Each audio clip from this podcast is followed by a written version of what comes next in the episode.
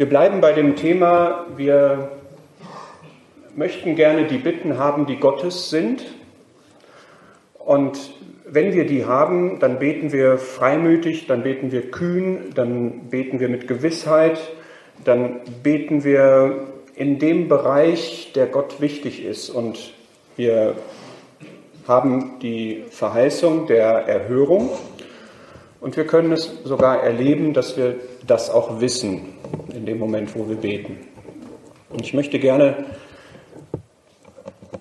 weil ich den Eindruck vermeiden möchte, dass das jetzt sozusagen Benchmark wäre und dass das das ist, was ständig in jedem Gebet so sein muss. Ja, ich möchte nicht, dass man den Eindruck jetzt hat, ähm, wenn ich morgens um Bewahrung auf dem Weg bete, dann muss ich die Überzeugung haben, dass Gott das auch erhört, sonst bin ich kein guter Christ oder irgendwie sowas. Ja, das äh, meine ich nicht. Ähm, und ich möchte es aber trotzdem als einen Grundmodus sozusagen festhalten für uns alle.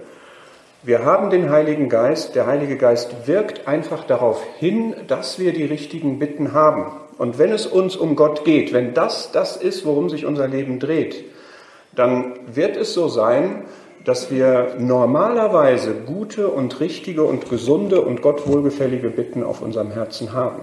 Ja, das, darum geht es mir jetzt. Wir können, wir müssen aber nicht Angst haben zu sagen, oh, ich bin mir jetzt nicht ganz sicher, deshalb bete ich lieber nicht. Ja, oder ich habe jetzt hier so ein spontanes Stoßgebet, darf ich das eigentlich? Das liegt mir völlig fern. Vielleicht stellen wir mal noch andere Stellen daneben, etwa schüttet euer Herz vor mir aus. Ja, wenn du etwas auf dem Herzen hast, wo du dich von befreien möchtest, wo du Gott dein Herz ausschütten möchtest, dann mach das einfach. Ja, und wenn da irgendwas ist, wo du dir nicht ganz sicher bist, ob das jetzt so Gottes Gedanke ist oder nicht, es ist ja, er kennt es ja eh, er weiß es ja eh. Du bist bei ihm an der richtigen Adresse. Und wir können auch freimütig unsere Anliegen vor Gott bringen. Ja, was du auf dem Herzen hast als Anliegen, auch wenn es jetzt keine konkrete Not ist, sondern einfach ein, ein Wunsch, dann bring es ruhig zu Gott. Ja, er wird dann, wenn du mit ihm im Austausch bist, wird er dir schon zeigen, ob du da auf dem richtigen Dampfer bist oder nicht. Freimütigkeit ist das große Prinzip. Und ich möchte jetzt noch drei weitere äh, Gedanken bringen. Der erste ist aus Markus 11. Ja, wir gehen weiter dem Gedanken nach, was ist, wenn wir Gottes Bitten haben? Was ist, wenn wir die Bitten auf dem Herzen haben, die von Gott kommen, die mit seinem Willen in Übereinstimmung sind. Markus 11 ermutigt uns, im Glauben zu bitten. Ich möchte mal nur den, ja, ich lese ab Vers 22. Jesus antwortete und spricht zu ihnen, habt Glauben an Gott. Wahrlich, ich sage euch, wer irgend zu diesem Berg sagen wird, werde aufgehoben und ins Meer geworfen und nicht zweifeln wird in seinem Herzen, sondern glaubt, dass geschieht, was er sagt, dem wird es werden. Darum sage ich euch, alles, um was ihr betet und bittet, glaubt, dass ihr es empfangt und es wird euch werden. Auch diese Verse stehen wieder unter der Überschrift, wir beten nach Gottes Willen. Es geht darum, dass wir etwas beten, was Gottes Wille entspricht, was von ihm ist, was seins ist. Das haben wir uns zu eigen gemacht. Das hat uns der Geist gezeigt und das beten wir.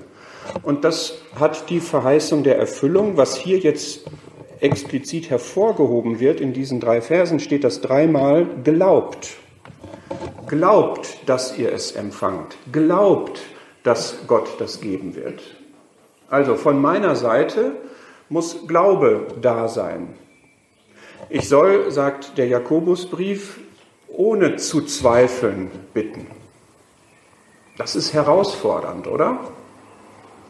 Also wenn wir jetzt mal so, eine, so ein Transkript unserer Bitten aufschreiben würden, ja, alles mal verbalisiert, so aufgelistet, wie viel Glaube ist dabei bei dem, was du und ich beten? Wir haben das ja im ersten Johannesbrief gefunden, dass wir die Gewissheit sogar haben können, dass Gott erhört. Glaubt, dass ihr es empfangt. Denkst du manchmal, ich bin so ein Kleingläubiger?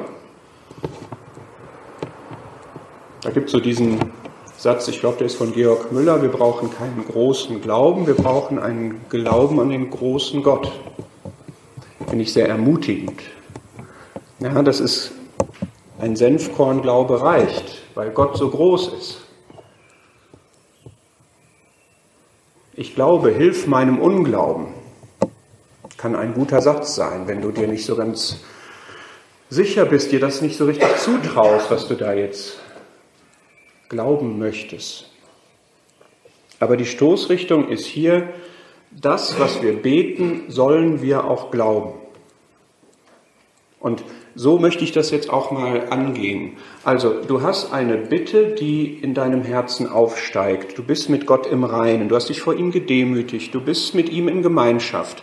Du hast dein Herz überzeugt, dass du von ihm angenommen bist, dass du zu dem Vater betest, der das Gute will und gibt. Und jetzt steigen Bitten in deinem Herzen auf, wo du erkennst, das ist von Gott. Und oh, das ist jetzt aber was Großes. Dann ist gefragt, dass du glaubst. Du sollst das glauben, was du betest. Johannes 11,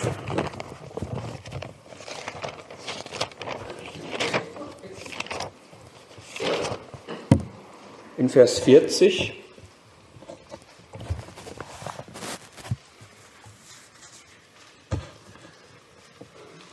So ein, ja, eigentlich ein, ein Lebensprinzip, was der Herr hier der Martha sagt. Habe ich dir nicht gesagt, wenn du glaubtest, so würdest du die Herrlichkeit Gottes sehen? Der Glaube ist das, was uns den Blick auf die Herrlichkeit Gottes öffnet. Wenn wir das, was wir erleben, im Glauben betrachten, sehen wir darin Gottes Herrlichkeit. Und das gilt auch für unsere Gebete. Wie viele Gebete hast du, die du erhört gefunden hast? Wie konkret betest du? Wenn du konkret betest und eine konkrete Erhörung erlebst, siehst du Herrlichkeit Gottes richte auch die Antenne so aus, dass du das erwartest, dass sich eine Erhörung einstellen wird, zu seiner Zeit, auf seine Weise. Dann sieht man Herrlichkeit Gottes. Der Herr hat Herrlichkeit verbreitet, er hat Gottes Herrlichkeit offenbart. Es gab aber Städte, da konnte er keine Wunder tun wegen ihres Unglaubens. Der Jakobusbrief sagt, ihr habt nichts, weil ihr nicht bittet. Vielleicht traue ich mich manchmal nicht zu beten, weil ich nicht wirklich glaube, was ich da beten würde. Ja, lass uns das mal als Impuls nehmen, im Glauben gestärkt zu werden. Woran macht sich der Glaube fest? Worauf kann sich der Glaube stützen? Wie kann ich glauben? Vielleicht hast du eine konkrete Verheißung aus dem Wort, aus der Schrift. Dann kannst du dich darauf stützen. Dann ist der Glaube auf festem Grund. Weißt du, welche Verheißungen du hast? Hast du mal nachgeschaut? Wo man den Glauben dran festmachen kann? Aber man kann seinen Glauben auch an Gott selbst festmachen, wenn man weiß, wie Gott ist. Johannes 16, was ist das meine? Was ist das, wie Gott ist? Überleg mal, welche Gläubigen Dinge gemacht haben, die so nicht in der Schrift verheißen waren. Als Mose das Volk durch das Rote Meer geführt hat, hatte er nicht eine spezifische Verheißung, dass sie durch das Rote Meer gehen würden. Er hat ihnen aber gesagt, als sie eingekesselt waren, dass Gott sie auf jeden Fall daraus retten wird. Er wusste, so ist Gott. Gott hat uns das gesagt. Wir kommen in das Land und wenn das Meer dazwischen ist, heißt das, wir gehen durch das Meer. Wo gibt es die Verheißung für Petrus, dass er auf den See gehen konnte? Hast du Glaubensmut, Glaubensschritte zu tun? Was ist mutiger? Aus dem Schiff auf den See zu gehen oder zu bitten, Herr, wenn du mir das befiehlst, komme ich auf dem Wasser? Wozu gehört mehr Mut?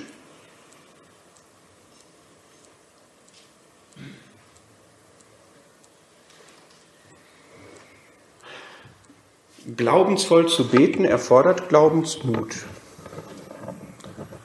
Ich empfinde das manchmal, wenn man sich so ausstreckt nach dem, was man bei, von Gott erkannt hat und man weiß, Gott ist herrlich, Gott ist wahr, Gott ist wunderbar und ich, ich möchte ihn jetzt so erleben, das ist manchmal seelisch anstrengend. Ja? Muss man ein bisschen Mut entwickeln, aber dazu möchte ich ermutigen. Lass uns auch Psalm 37 dazu nehmen, wenn wir uns fragen, wie kann ich denn dahin kommen, glaubensvoll zu beten. Psalm 37, Vers 3 und 4. Vertrau auf den Herrn und tu Gutes, wohne im Land und weide dich an Treue und ergötze dich an dem Herrn, so wird er dir geben die Bitten deines Herzens. Also ich vertraue auf den Herrn, an dem ich mich ergötze. Ich kenne Gott immer besser. Ich lerne ihn immer besser kennen. Ich verstehe immer mehr, wie er ist und was er will, wofür er steht, was er wirkt, was seine Ziele sind, was seine Interessen sind.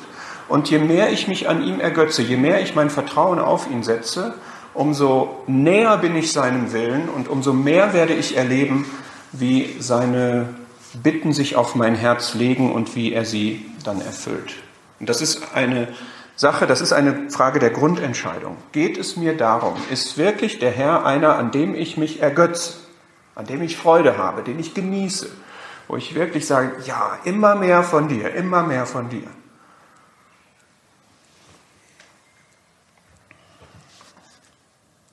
Glaube stützt sich auf sein Wort, Glaube stützt sich auf seine Zusagen, seine Verheißungen, auf seine Gebote, auf seine Wertungen, und er stützt sich auch darauf, wie er ist, wofür er steht.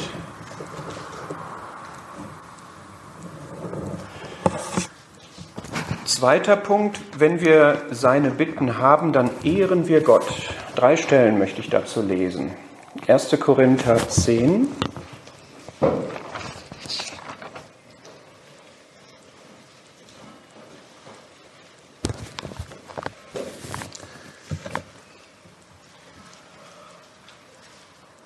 Erste Korinther 10, Vers 31.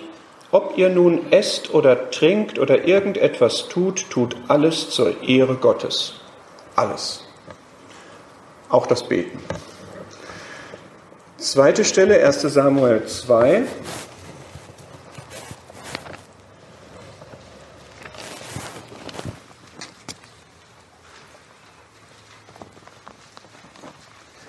Vers 30 am Ende. Die, die mich ehren, werde ich ehren. Und aus Römer 4.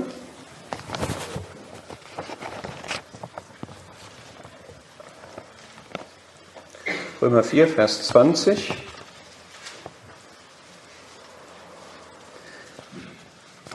Abraham zweifelte nicht an der Verheißung Gottes durch Unglauben, sondern wurde gestärkt im Glauben, Gott die Ehre gebend und war der vollen Gewissheit, dass er, was er verheißen hatte, auch zu tun vermag. Mir geht es jetzt um folgenden Punkt. Wir wollen durch Gebet Gott ehren. Wir wollen Gott immer ehren, in unserem ganzen Leben. Das, was wir tun, soll ihn ehren. Das, was wir denken, was wir sagen, soll ihn ehren. Und wir können ihn auch ehren im Gebet, indem wir beten, wie es seiner Ehre entspricht, indem wir Glauben investieren, indem wir ihm zutrauen, ihm viel zutrauen, ihm Großes zutrauen, ihm Wunderbares zutrauen. Ich sage das, weil es den Gedanken gibt, dass ich lieber nicht zu viel bitten will, ihn nicht überbeanspruchen möchte oder so. Nichts zumuten, nichts fordern, nichts aufzwingen oder so.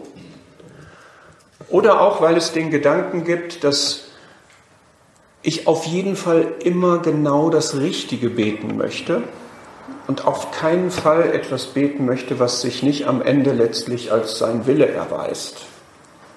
Und ich glaube, dass diese beiden Gedanken nicht gesund sind. Stell dir vor, du hast auf dem Herzen eine kühne Bitte. Ja? Du hast dich vor Gott geprüft und bist wirklich mit ihm in Einklang und du hast diese Bitte auf dem Herzen und du sagst, aber das finde ich schon krass, wenn das, wenn Gott das wirklich machen würde, das kann ich mir eigentlich nicht vorstellen, dass das geht. Eine Veränderung in dir selbst, eine Veränderung in jemandem, mit dem du zu tun hast, eine Errettung von jemandem, der völlig ablehnend ist oder was auch immer. Ja, irgendwas Besonderes, Außergewöhnliches. Und jetzt könntest du die Neigung haben zu sagen, lieber nicht, weil das ist so krass, das ist Gott versuchen, wenn ich sowas bete. Oder ich bin mir ja nicht ganz sicher, ob Gott das machen will, ich lasse das lieber, ich will nichts falsch machen. Und in beiden Fällen, finde ich, hat man dann nicht die richtige Beziehung zu Gott, dann hat man nicht das richtige Bild von Gott. Weil Gott derjenige ist, der alles kann, der Allmächtige, und dann kann es nichts geben, was ihm zu groß ist. Das sagen wir immer, das singen wir immer, und das gilt aber auch, das ist wahr. Und wir dürfen deshalb nicht sagen, das ist jetzt zu viel, zu krass, zu ungewöhnlich oder so. Das Argument zählt nicht bei Gott. Und unsere Beziehung zu Gott ist auch keine Musterschülerbeziehung, wo wir immer alles richtig machen und nur dann von Gott angenommen sind, wenn wir eine 1 plus mit Sternchen haben. Weil Gott ja in Jakobus 1 gerade bei dem Thema Beten sagt, wenn jemand Weisheit mangelt, dann bitte er von Gott, der allen willig gibt und nichts vorwirft. Er wirft es dir nicht vor, wenn du dich vor ihm geprüft hast und guten Gewissens, reinen Herzens der Meinung bist, das ist eine gute Bitte, dann kommt er nicht am Ende um die Ecke und sagt, hm, das war wohl nix. So ist er nicht.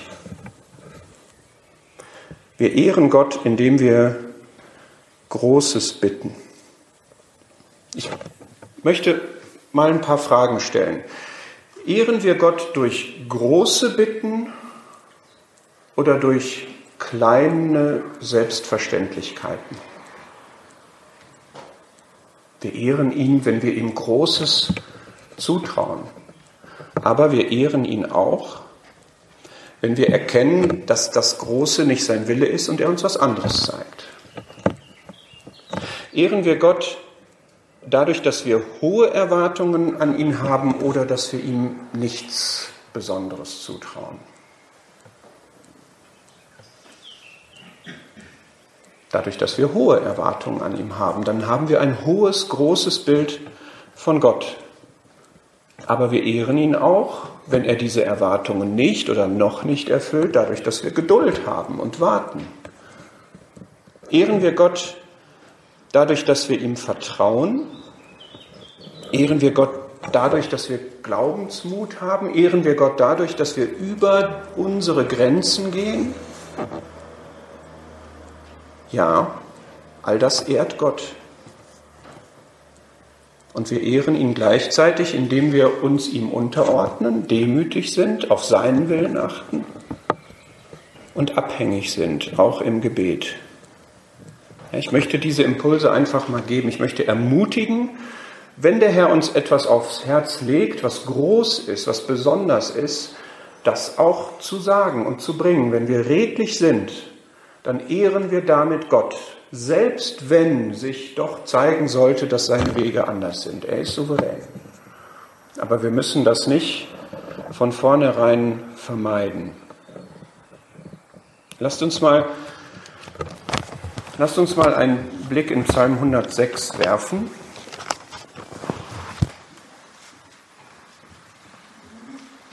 Ich möchte da gerne mal drauf eingehen. Das ist ein Vers in Psalm 106, der, wenn man ihn falsch anwendet, ein, ein Gebetskiller ist. Psalm 106, Vers 15. Da gab er ihnen ihr Begehr, aber er sandte Magerkeit in ihre Seelen. Bei der Frage, ob ich konkret und erwartungsvoll und kühn bete, kommt manchmal dieser Vers, sondern sagt, sei nicht zu konkret, sei nicht zu kühn, sonst gibt Gott dir das, aber sendet Magerkeit in deine Seele.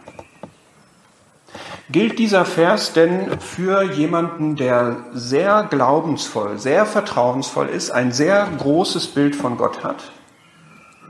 Oder für wen gilt der? Wenn man den Psalm insgesamt sich anguckt, geht es da um die Geschichte des Volkes Israel. Die sind aus Ägypten befreit worden, haben Gottes Wundertaten erlebt und dann steht in Vers 4 bis 12 die ganze Zeit ein Sündenbekenntnis, rückblickend, nämlich, dass man erkannt hat, wir haben diesen großen Gott, der uns befreit hat, dem sind wir nicht treu gewesen. Wir haben gesündigt. Vers 7. Wir beachteten nicht deine Wundertaten. Unsere Väter erinnerten sich nicht an die Menge deiner Gütigkeiten und waren widerspenstig. Und doch hat Gott um seines Namens willen immer wieder seine Macht kundgetan. Aber, Vers 13, schnell vergaßen sie seine Taten, warteten nicht auf seinen Rat, wurden lüstern in der Wüste und versuchten Gott in der Einöde. Da gab er ihnen ihr Begehr. Das heißt, wer ist derjenige, der hier etwas begehrt hat, was Gott erfüllt hat, was aber zum seelischen, geistlichen Schaden war? Das war ein Volk, was Gottes Wundergröße erlebt hat, und dann gesagt hat, das wollen wir nicht. 4. Mose 11, auf das das hier anspielt, die Geschichte mit den Wachteln, da ist das Volk so drauf, dass sie sagen, äh, Gottes Fürsorge hier, das ist nicht das, was wir wollen. Wir finden das in Ägypten, wo wir herkommen, viel besser. Da gab es nämlich Fleisch. Und wir wollen Fleisch. Und da hat Gott ihnen das gegeben und hat recht unmittelbar sie gerichtet. Das heißt, dieser Vers warnt uns davor, dass wir Gottes Größe und Wundertun verachten, das, was er aus seiner wunderbaren Fürsorge gibt, nämlich dieses Manna, was ein Wunder war, dass wir das nicht wollen und dass wir stattdessen, wo Gott uns im Glauben auf den Weg geschickt hat, stattdessen lieber in der Welt bleiben sozusagen und lieber das haben, was die Welt uns bietet und danach uns ausstrecken und das begehren und Gott also verachten die wunderbare himmlische, ewige, geistliche Dimension nicht wollen, sondern lieber das, was die Welt uns bietet, sozusagen, unsere natürliche Befriedigung. Da müssen wir aufpassen, da dürfen wir uns nicht nach auf, ausstrecken, das dürfen wir nicht wollen. Aber wenn ich Gott, wie er ist, in seiner Herrlichkeit und Größe und Macht erkenne und zu ihm bete und ihn darum bitte, dass er sich verherrlicht, dass er Großes tut, dann ist das nicht etwas, wo ich ein, ein falsches Begehr habe. Und Gott ist derjenige, der sich gerne darin verherrlicht, dass er großzügig gibt. Und falls wir doch einmal daneben liegen, wir sollten da keine Angst vor haben, wird Gott uns das nicht vorwerfen. Er wird andere Wege mit uns gehen. Er wird uns erziehen aber wir werden nicht das erleben, worum es hier geht. Ich wünsche mir wirklich, dass wir da, ja, aus Gott gespeist, aus Gottes Erkenntnis gespeist, mutig, freimütig, kühn, erwartungsvoll beten, so wie Gott uns das durch seinen Geist aufs Herz legt. Damit ehren wir Gott. Und jetzt möchte ich zum Schluss noch auf einen Punkt kommen, anhand von einem Vers aus dem Lukasevangelium.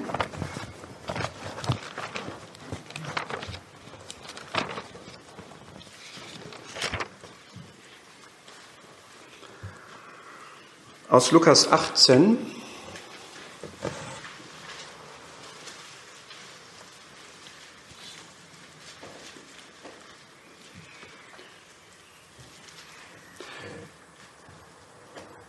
Was ich bisher gesagt habe, hatte das Ziel, erklärtermaßen zu ermutigen, mit Gewissheit, mit Festigkeit, mit Überzeugtheit, mit Glauben, voller Erwartung zu beten.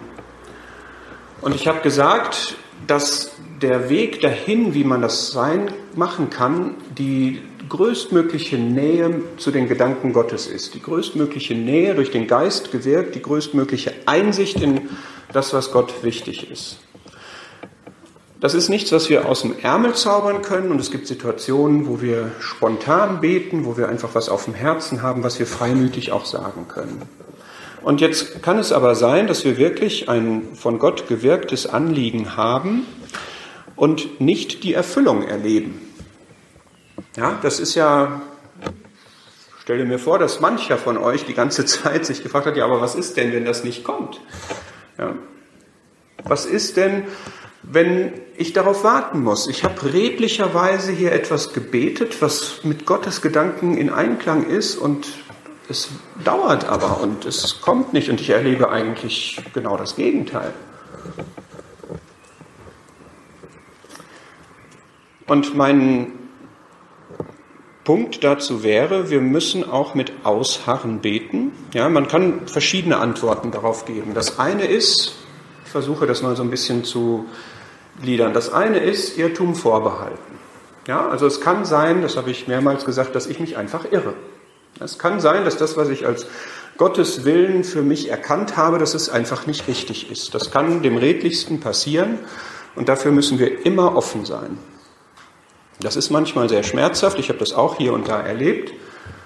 Und da muss man einfach diesen realistischen Blick auf sich selbst haben, dass man sich irren kann.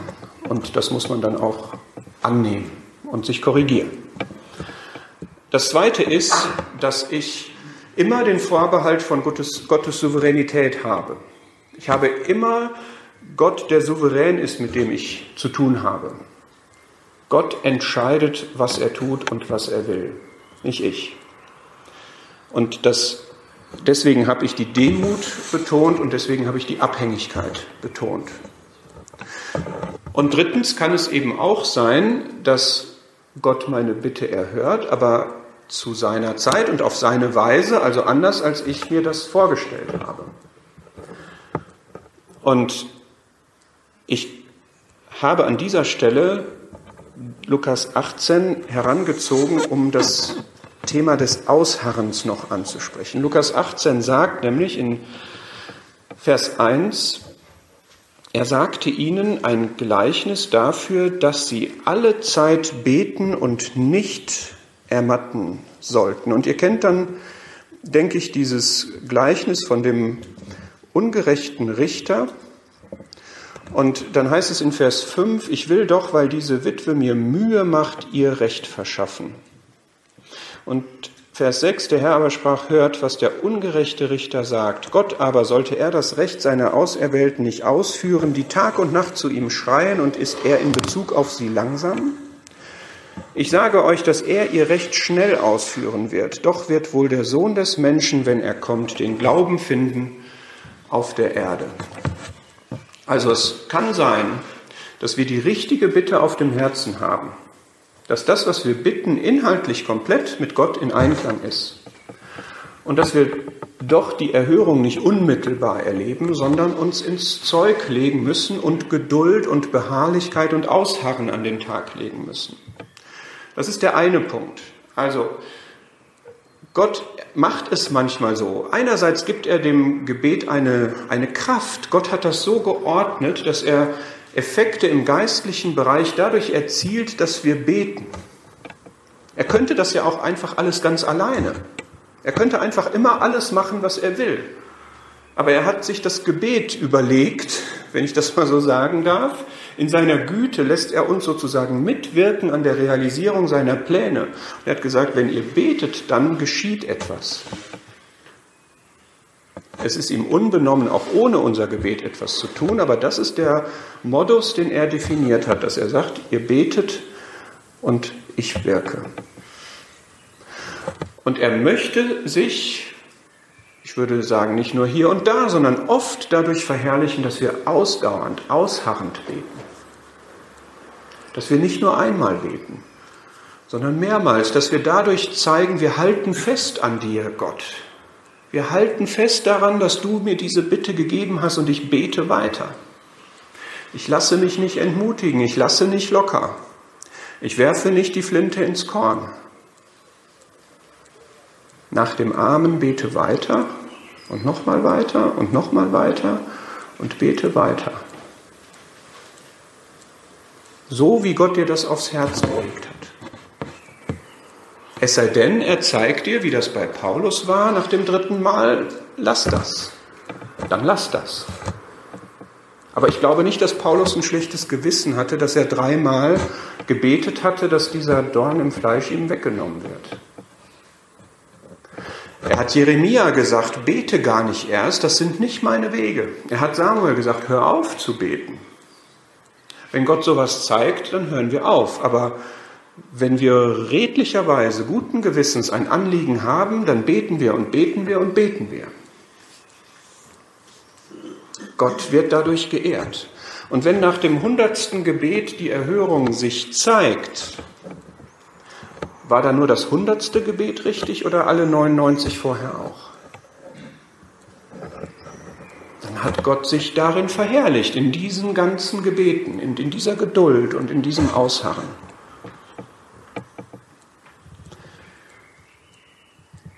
Wir können Gott Mühe machen, wie das hier in Vers 5 steht. Wir haben verschiedene Arten, Gott Mühe zu machen. Wir machen ihm zu schaffen durch unsere Sünden, das ist keine gute Idee, aber ihm Mühe machen durch unser Gebet. Gönnt euch keine Ruhe, gönnt ihm keine Ruhe.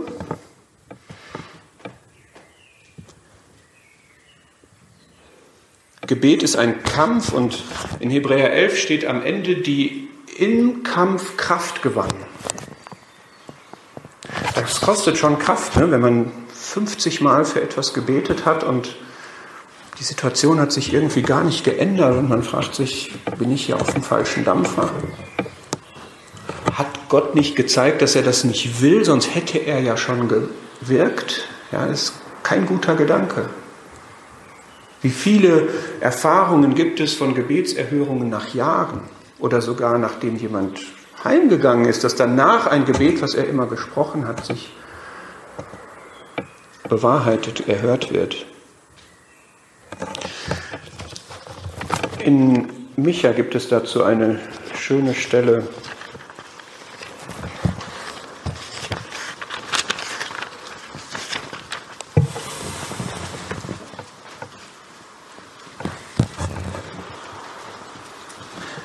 Micha 7, Vers 7. Psalm 5 ist ein ähnlicher Gedanke, aber ich lese das jetzt mal hier.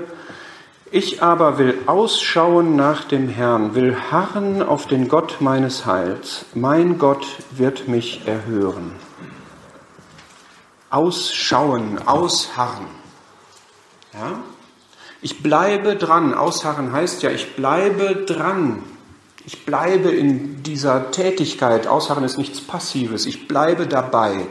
Ich bleibe unter dieser Situation. Ich bete weiter, das ist ein Anliegen, das habe ich und Gott hat mir das gegeben. Ich bleibe dabei und ich schaue aus auf das, was er tut. Habakuk war so ein Beispiel. Habakuk hatte einen ganz klaren Blick, was im Volk nicht in Ordnung war. Und er hat gesagt, Gott, das kann nicht sein. Du kannst doch Unheil nicht anschauen, du kannst doch Böses nicht sehen. Warum muss ich mir das hier jahrelang angucken, was hier los ist?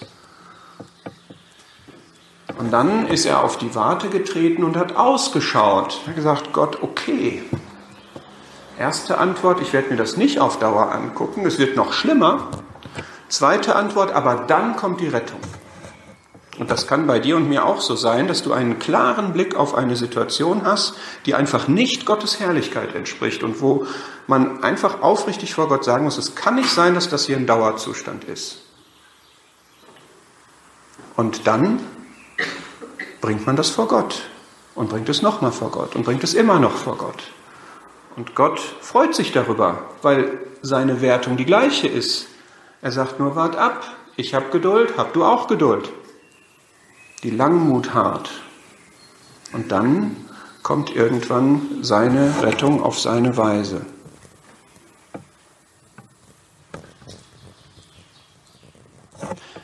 Jakobus 5 nochmal.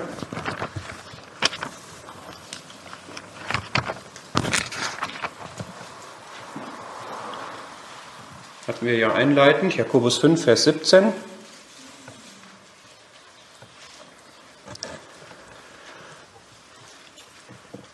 Elia war ein Mensch von gleichen Empfindungen wie wir, wie du und ich. Ja? Er hat die gleichen Gedanken, die gleichen Befürchtungen, Sorgen, Ängste, die gleichen Dinge, die ihm wichtig waren, die Ehre Gottes, genau ein Mensch wie wir. Er war ein großer, ein großer Glaubensmann, aber nicht aus sich selbst heraus, sondern weil Gott, an den er glaubte, groß war. Ja, das Besondere waren nicht seine Empfindungen, das Besondere war, wie er mit Gott gelebt hat, wie er gebetet hat hier. Er betete ernstlich, er betete mit Gebet. Das ist so eine schöne Formulierung. Ne? Betest du schon mal ohne Gebet? Also redest du schon mal, sprichst du schon mal ein Gebet, ohne zu beten? Verstehst du, was ich meine? Ja, wir können auch plappern wie die Heiden. Aber er betete ernstlich, dass es nicht regnen möge. Also ein Gebet nach Gottes Willen ist nicht unbedingt immer etwas Nettes. Es geht nicht immer um den großen Segen, es geht nicht immer um etwas Spektakuläres, schon mal gar nicht. Es geht um etwas Gericht hier. Ja? Es geht darum, dass man merkt, wir haben uns von Gott abgewandt und wir müssen das spüren. Und das geschah dann auch. Gott hatte ihm diesen Willen, dieses Gebet aufs Herz gelegt. Und dann betet er wieder und der Himmel gab Regen und die Erde brachte ihre Frucht hervor. Und wenn wir jetzt aber in 1. Könige 18 gucken, was Elia da gemacht hat, und Karl Rudolf hat das auch gerade angesprochen, ich möchte das aber gerne nochmal aufschlagen. Wenn wir uns jetzt vielleicht, vielleicht soll das so sein, dass wir uns jetzt Elia noch zum Vorbild nehmen. Ja, vielleicht ist deshalb dieser Rahmen so gesteckt worden, was in Jakobus einfach so steht. Er betete nochmal. Er betete nochmal. Aber was hat er da gemacht? Er hat, er ist auf den Gipfel 1. Könige 18, Vers 42 des Karmel gestiegen und er beugte sich zur Erde und legte sein Angesicht zwischen seine Knie. Es geht jetzt nicht um Gebetshaltung, aber die Frage ist schon erlaubt, hast du das mal gemacht? Probier mal. Zur Erde niederbeugen, dein Angesicht zwischen deine Knie, das ist einfach eine sehr, sehr demütige Haltung. Und wenn das, was die Haltung ist, auch in deinem Herzen ist, dann ist es richtig so. Ja, also kleiner kann man sich da nicht machen, man kann sich auch noch flach auf die Erde legen, auch das finden wir. Aber mir geht es jetzt darum, dass diese innere Haltung da ist, sich maximal gebeugt zu haben. Das ist völlige Demütigung, die man hier sieht. Und dann sprach er zu seinem Diener, geh doch hinauf, schau zum Meer hin, und er ging hinauf und schaute, und er sprach, es ist nichts da. Es ist nichts da. Er hat gebetet, er wusste, was er beten will, und er hat nichts gesehen. Er wusste, Gott will jetzt Regen geben. Das ist soweit. Es ist soweit. Der Regen kommt.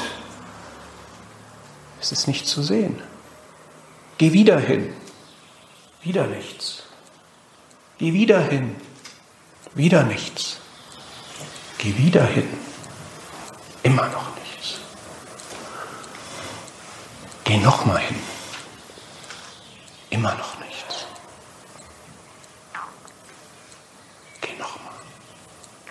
immer noch nichts.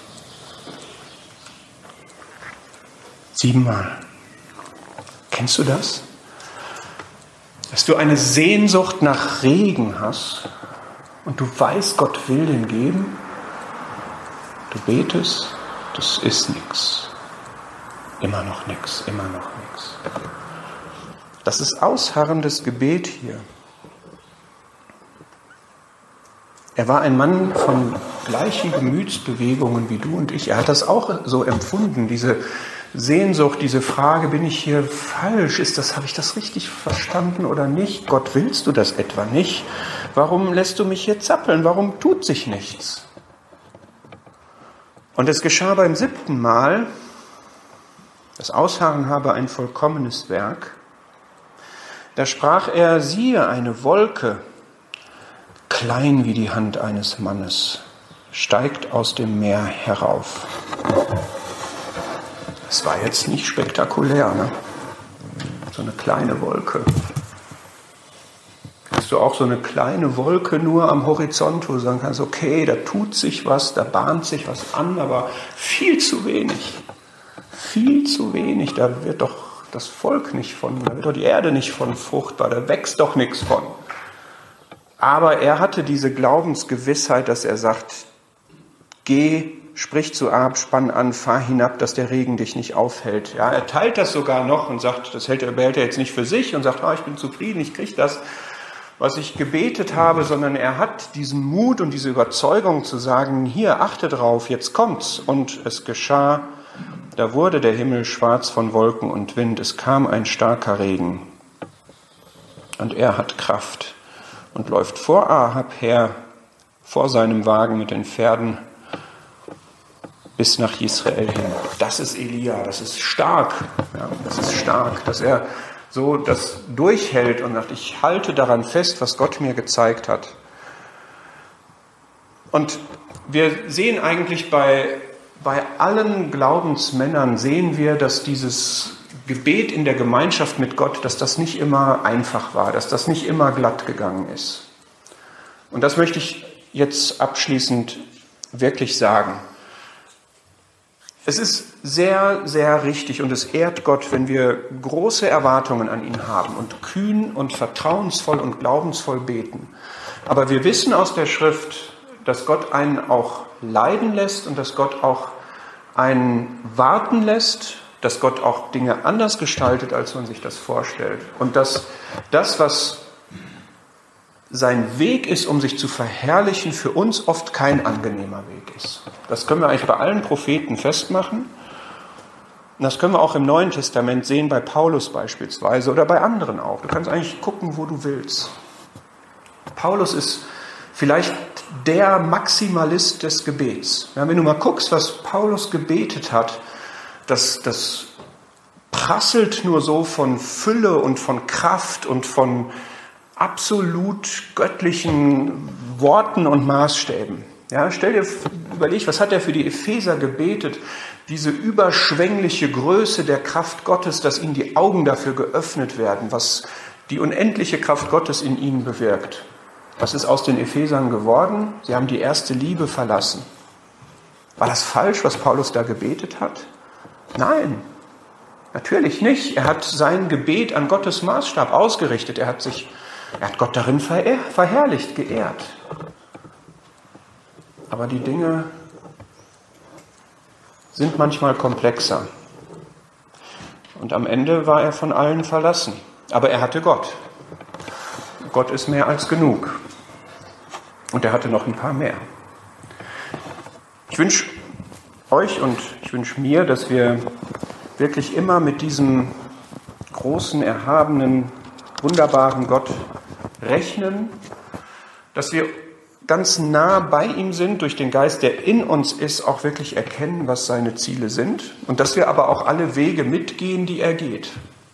Dass wir auch einen scheinbaren Umweg mitgehen, dass wir es aushalten, wenn es Widerstand und Versagen gibt, wenn Dinge scheinbar scheitern, dass wir immer daran festhalten, dass Gott souverän und herrlich ist und dass wir uns einfach darüber freuen und es genießen, dass wir teilhaben an dem, was er macht, was auch immer das ist. Aber dass wir uns nie die Freimütigkeit nehmen lassen. Das vielleicht als letzten Satz. Ja? Nochmal, was Kelly gesagt hat, die Kühnheit, die Freimütigkeit ist der Motor, ist die Motivation zum Beten.